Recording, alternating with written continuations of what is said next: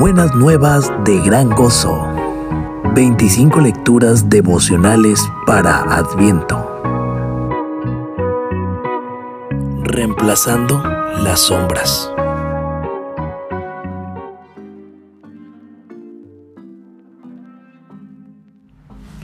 El mensaje del libro de Hebreos es que Jesucristo, el Hijo de Dios, no vino solamente a ajustarse al sistema terrenal del ministerio sacerdotal como el mejor y único sacerdote humano, sino que vino a cumplir y a darle fin a este sistema y a dirigir toda nuestra atención hacia Él mismo ministrando por nosotros en el Calvario como nuestro sacrificio supremo y luego en el cielo como nuestro sacerdote supremo.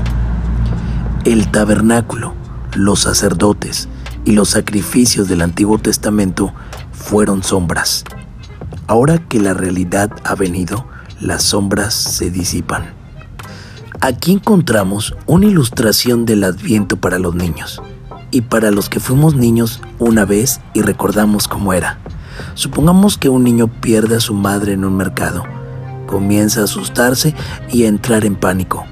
Sin saber a dónde ir, corre hasta el final de uno de los pasillos y justo antes de empezar a llorar, ve una sombra en el suelo al final del pasillo que es exactamente igual que la de su madre. Esto lo hace sentir realmente feliz y esperanzado. Pero, ¿cuál es mejor? ¿La felicidad de ver la sombra o ver que su madre aparece por el otro lado y que es ella de verdad? Lo mismo sucede cuando Jesús pasa a ser nuestro sumo sacerdote en eso consiste la Navidad. La Navidad es el reemplazo de las sombras con lo real.